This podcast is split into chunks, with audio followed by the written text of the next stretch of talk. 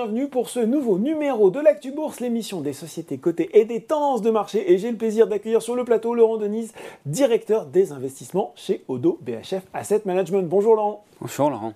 Alors on se retrouve pour parler des perspectives économiques d'ici la fin de l'année. Et puis la dernière euh, euh, note sur la stratégie d'investissement d'Odo BHF Asset Management, elle s'intitule Carry On. Euh, dis donc, moi, ça me rappelle furieusement les euh, affiches produites par le gouvernement britannique au début de la Seconde Guerre mondiale. je pense qu'on les a toutes en tête. Keep calm carry on. Euh, c'était au début de la Seconde Guerre mondiale. Est-ce que finalement, ça revient pas à dire que on est au début d'une période troublée pour l'économie mondiale, alors que les nuages s'amoncellent depuis le début de l'année? Alors, en fait, c'est d'abord un jeu de mots, euh, puisque Carry On, c'est euh, aussi une référence à l'obligataire. Les taux sont montés et la notion de portage, une des vertus, l'obligataire, on aura, je pense, l'occasion d'en reparler. Mais bien évidemment, euh, ça fait référence à une sorte de résilience, hein, l'idée que bah, il faut pas perdre le moral et il faut continuer. malgré cet environnement effectivement un peu délétère, vous parliez de, de nuages qui s'amoncellent on ne peut pas dire le contraire hein, aujourd'hui. Donc, euh, donc effectivement, la situation est compliquée, mais il y a peut-être des opportunités qui commencent à se mettre en place, et d'où cette notion de carry on. Et il faut continuer, il faut essayer de, justement d'aller les chercher. Bon, le sujet qui reste d'actualité, euh, on radote un petit peu, mais l'actualité radote avec nous, c'est l'inflation qui continue, qui reste forte. On a eu cette mauvaise surprise aux États-Unis en août. Nouveau euh, tour de vis monétaire logique de la Fed récemment. Où est-ce que ça nous conduit, tout ça? Où est-ce que ça nous conduit de part et d'autre de l'Atlantique, ce resserrement monétaire? Alors, peut-être un tout petit point sur l'économie. En fait, euh, la trajectoire, on était sur une tendance de 3,5% avant la pandémie. De croissance. de croissance, voilà, du, PIB réel mondial. Euh, en 2022, juste avant euh, les événements ukrainiens, on retrouvait cette tendance, après évidemment un, un, événement Covid particulièrement heurté. On est dans une autre euh, thématique. Je vais pas revenir sur les éléments qui, euh, qui, la caractérisent, la crise ukrainienne, la crise énergétique, euh, la politique zéro Covid, et évidemment ce resserrement monétaire qui, se, qui se met en place. Si on prend chacun des quatre éléments, bah, force est de constater qu'il n'y en a aucun qui s'améliore. La crise énergétique, on est... on est en plein dedans. voilà. Et puis l'hiver arrive. Voilà, donc le, gaz a été coupé ou quasiment coupé hein, pour l'Europe, donc la problématique euh, avec du cyclone européen est toujours là. Euh, la politique zéro Covid euh, chinoise, on est on en sort un tout petit peu, mais elle est quand même aussi. confinement en Chine. Voilà, puis il y a aussi la problématique de la crise immobilière qui fait qu'il y a une décélération très forte de la croissance en Chine, hein, donc qui n'aide pas à, améliorer le panorama mondial. Et puis quand on regarde euh, la politique monétaire, bah, effectivement, on a vu récemment 75 BP supplémentaires de hausse des taux américains et puis euh, des anticipations en fait qui continuent de monter vers 4,6% entre 4,5 4,75 aux États-Unis et puis euh, nécessité fait force aussi pour la BCE bah, d'agir. Pourquoi? Parce que là on a une problématique aussi de devise qui fait que l'inflation importée devient problématique avec une, une balance en fait euh, extérieur en fait, qui se détériore mm. tellement mm. Euh, que la BCE n'a pas d'autre choix que de monter, même si l'inflation est exogène. Bon, vous prenez l'ensemble des paramètres, c'est quand même. Ça fait pas rêver. Ça fait pas rêver. Côté monétaire, euh, donc c'est pas fini aux États-Unis. Pourquoi? Parce que la Fed, la BCE ont choisi de sacrifier la croissance, mm. sacrifier la croissance. Hein, vraiment, le mot, est fort, mais... il faut l'avoir en tête parce que c'est ça, politique monétaire restrictive, qui vont en fait, Pour juguler euh, l'inflation. Juguler l'inflation et euh, agir sur le paramètre le plus important, notamment aux États-Unis, puisque c'est limiter la demande et donc bah, il faut casser le marché de l'emploi. Hein. C'est vraiment, c'est vraiment le paramètre qu'il va falloir surveiller. Est-ce que véritablement on a un taux de chômage qui commence à monter ou pas? C'est aussi un petit peu le cas en, zone euro. Hein. Le marché du travail est relativement fort avec. Une, une, entreprises qui cherchent à recruter encore. Et qui n'y arrivent pas. et qui n'y arrivent pas. Donc on, effectivement, il faut quand même euh, un peu euh, bah, lutter contre, contre cette euh, croissance qui est portée par la demande et une surchauffe aux États-Unis. Bon, j'ai peur que ce ne soit pas tout à fait la même configuration en zone euro. À côté de ce contexte macroéconomique, on va dire pour le moins compliqué, on a quand même l'impression qu'au niveau micro, et là je veux parler des résultats d'entreprise, eh ben, ça résiste plutôt bien, voire même, oula, ça progresse. Est-ce que ça, ça peut être une force de rappel pour les marchés?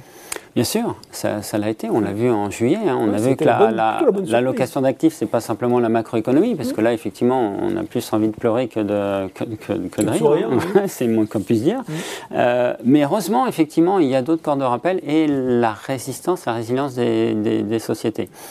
Bon, là, on ne va pas se tromper non plus. Hein. On va quand même vraisemblablement avoir une, une révision à la baisse. Mais on est parti de 10% de croissance euh, en début d'année d'anticipation. On arrive à 18% cette année. Mm. Et puis quand on regarde 2023, on est encore en hausse légère, 3%, puisque c'est le consensus, avec en fait des effets rattrapage sur des secteurs qui avaient sous-performé. Euh, un peu moins de croissance côté énergie, mais on voit que les banques sont révisées à la hausse. Mm. Bon, l'automobile est un peu heurté, mais il y a des secteurs qui résistent. Et qui résistent pour, avec des, paramètres importants. La baisse de l'euro en zone euro, mm. euh, en fait, est, extrêmement favorable pour les sociétés. On est quasiment à moins 14%. Hein. Et donc, ça favorise effectivement bah, cette résistance des, des, résultats. Et puis, une capacité à augmenter la productivité. On a une baisse des salaires réels euh, donc, bah, vous voyez que votre chiffre d'affaires en nominal, il monte avec l'inflation. Si vous arrivez à juguler les coûts, et c'est ce qui se passe, bah, on aura une résistance, on peut avoir une résistance des résultats. Décélération, mais peut-être pas à hauteur de ce que le marché anticipe. Et donc, peut-être une euh, première lueur d'espoir de ce côté-là. Première lueur d'espoir, je retiens quand même ce que vous avez dit dans votre réponse précédente, sacrifier la croissance. Est-ce que euh, dans le contexte tel que vous venez de le décrire, on a quand même l'impression qu'on ne va pas échapper à une récession en Europe. Dites-moi que je me, trompe là. Non, vous ne trompez pas. Malheureusement, non, non. je pense qu'on est déjà dedans. Notre chef économiste a. Parce que, bon, si on, est une banque franco-allemande, donc on, se focalise quand même un peu sur la France et l'Allemagne. Euh, L'Allemagne euh, est rentrée en récession technique, mmh. mais va rentrer en récession beaucoup plus importante. Pourquoi?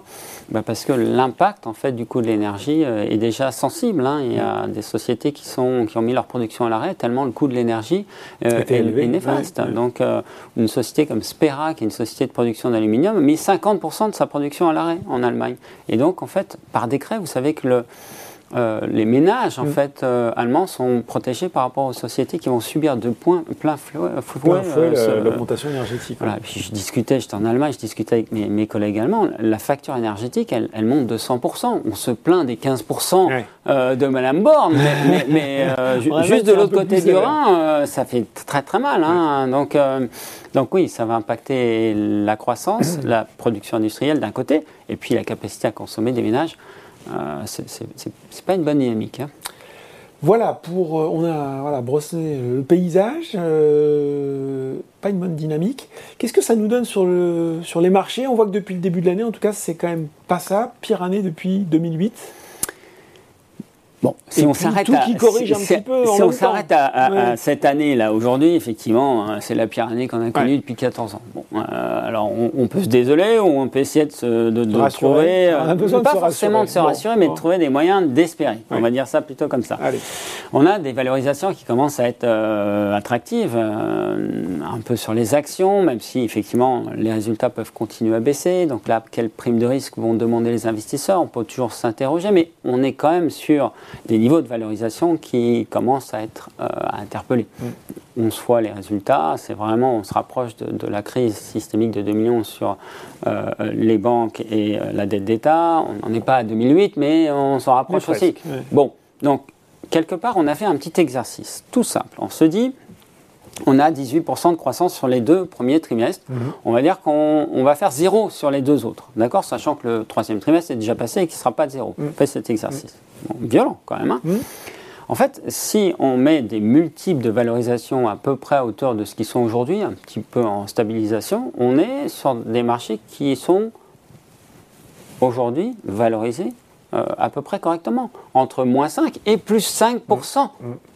Donc il ne faut pas jeter le bébé avec l'eau du bain. Aujourd'hui, on a déjà anticipé. On est déjà un peu intégré dans les cours ces mauvaises nouvelles. Ces mauvaises nouvelles, cette révision des résultats, cette récession qui, euh, qui se présente à nous. Donc, quelque part, oui, il y a des scénarios qui sont plus défavorables, mais si le scénario de récession modérée se met en place et de non-récession mondiale, qui est notre scénario, euh, vraiment se réalise, mhm. bah, finalement, euh, on n'est pas très loin de pouvoir se repositionner.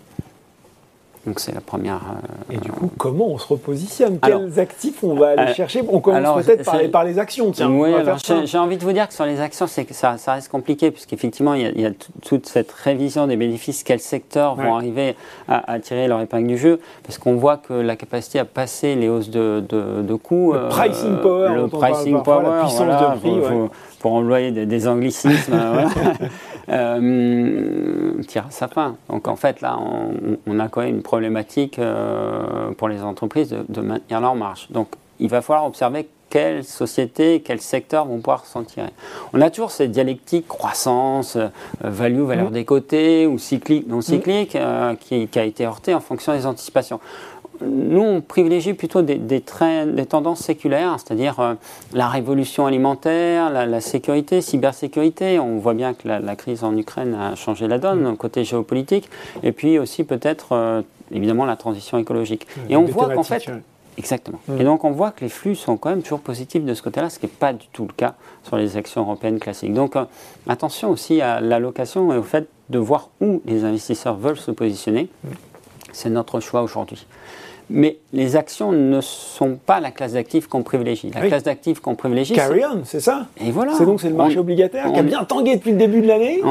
On, y vient. Voilà. Mais, qui, mais, mais qui finalement a presque, j'ai envie de dire, un retour à la normale qu'on n'avait pas vu depuis des années. C'est vrai. Alors, euh, peut-être pas sur les obligations souveraines. Pourquoi? Parce qu'on a les élections en Italie, notamment en zone euro, sur pas les fragmentations, pas mal d'incertitudes. Euh, le côté brun qui commence à monter. Bon, donc attention, et puis on a une volatilité extrême. En revanche, on est passé de niveau 0 de taux 0 à de niveaux de quasiment 8%, 7,5, 8% sur des obligations à haut rendement. Mm. Alors vous me dites, mais attendez, vous me parlez de récession et vous me parlez d'obligations. Ça va être la crise, et puis là vous me dites, ça va être la crise, il va y avoir des taux de défaut. rendement potentiellement risqué. Mm mais que dit Odo BHF Oui. Mais moi, je vous dis que, ben, en fait, finalement, on commence à bien rémunérer du risque. Pourquoi? Parce que quand on est dans une configuration comme celle-là, c'est-à-dire 620, 650 points de base de spread, donc de prime de risque, on a 85% de chances de faire une performance positive sur un an. Avec quel rendement espéré? Aussi, historiquement, sur un an, 8%. Mm. Ben, finalement, vous êtes bien rémunéré du risque et si les spreads, si les primes de risque continuent à monter avec la récession, vous pouvez supporter un écartement de 2,5% qui ne vous ferait pas perdre en mmh. capital. Mmh. Donc vous voyez que Carrion, ce portage, on retrouve les vertus obligataires qui font qu'on a une vraie alternative au marché action qui, reste quand même très très problématique aujourd'hui et qui fait qu'on peut lutter contre l'érosion du capital. Et c'est ça qu'il faut avoir en tête on est dans une inflation qui devient structurelle. Pas à hauteur des 9%, évidemment, ça va décélérer. Et, qui va rester plus forte qu'avant la crise Covid durable. Surtout, bon, l'inflation va baisser, mais les, prix vont rester élevés. Donc il faut avoir ça en tête, il faut lutter contre cette érosion du capital. Et le livret A ne suffit pas. Faut-il le rappeler Faut-il le rappeler Même quand bien même les taux montent. Exactement, même à 2%, ça ne suffit pas. On risque d'être plus haut sur un régime de 4%. Donc vous voyez que 7,5, 8%, bah, ça vous permet justement de lutter contre cette érosion de capital et de faire de la performance. On commence par ça. Et si les actions baissent, là, il faudra effectivement commencer euh, à rentrer de manière plus conséquente on reste quand même un petit peu prudent par rapport à, cette thématique mm. banque centrale hein, qui veut, euh, malheureusement, comme je vous le disais, sacrifier la croissance. Euh, moralité, tout ne va pas bien, mais tout ne va pas si mal? Tout ne va pas si mal. Tout ne va pas si mal. Hein, on a, on a des niveaux de valorisation qui commencent, commencent à intégrer les scénarios du pire. On a un positionnement des investisseurs, mais qui n'a jamais été aussi pessimiste. Mm. Jamais. Mm. Ça veut dire qu'il y a une corde de rappel. Il suffit d'un événement positif. Pour le pire un petit peu de confiance. Mais le pire n'est jamais certain. Euh, vous avez vu un peu la pression commence à mettre Monsieur Modi, Monsieur, Monsieur Xi Jinping à Monsieur Poutine euh, ce week-end. Euh, Déclaration pour expliquer que la guerre en Ukraine voilà, a causé du tort à l'ensemble des partenaires de la Russie. Hein. Et puis la Chine a les moyens de mettre la pression hein, sur, sur la Russie. Hein. Donc, donc on voit qu'on peut avoir une surprise positive. C'est-à-dire que l'événement non prévu par les marchés, il est plus du côté positif que du mm. côté négatif. Et, c'est ça peut-être qui est mal appréhendé par les marchés aujourd'hui. Donc, il est trop tard pour vendre sur les actions, il est peut-être un peu trop tôt pour investir. En revanche, on commence à rentrer sur l'obligataire, mm. on est surtout très attentif à deux paramètres. l'évolution du chômage d'un côté et l'évolution des résultats des sociétés. Si jamais de ce côté-là, on a des nouvelles plutôt rassurantes, mm. Eh bien, je pense qu'on peut avoir une année 2023 qui peut ressembler à 2009. Pas mal. Et quelque part. L'année de la reprise. Et quelque part, voilà. Bah, une année sur 15 ans qui n'est pas bonne, bah, c'est un peu comme quand vous faites euh, les vendanges. Bah, il y a des années qui ne sont pas très bonnes. Il y a des qui sont moins bons que d'autres, mais on Et puis l'année d'après, euh, ça peut être une année extraordinaire qui permet de rattraper cette mauvaise année. C'est ce que j'ai envie de vous dire pour, euh, pour conclure. Bon, ben voilà, on va se quitter sur cette métaphore viticole. Merci beaucoup, Laurent Denis, directeur des investissements chez Odo BHF Asset Management, pour ces explications. Merci. Puis on se retrouvera peut-être voilà, en 2023 pour célébrer ce nouveau cru. En attendant, l'actu bourse, c'est fini pour aujourd'hui. À très bientôt pour un nouveau numéro.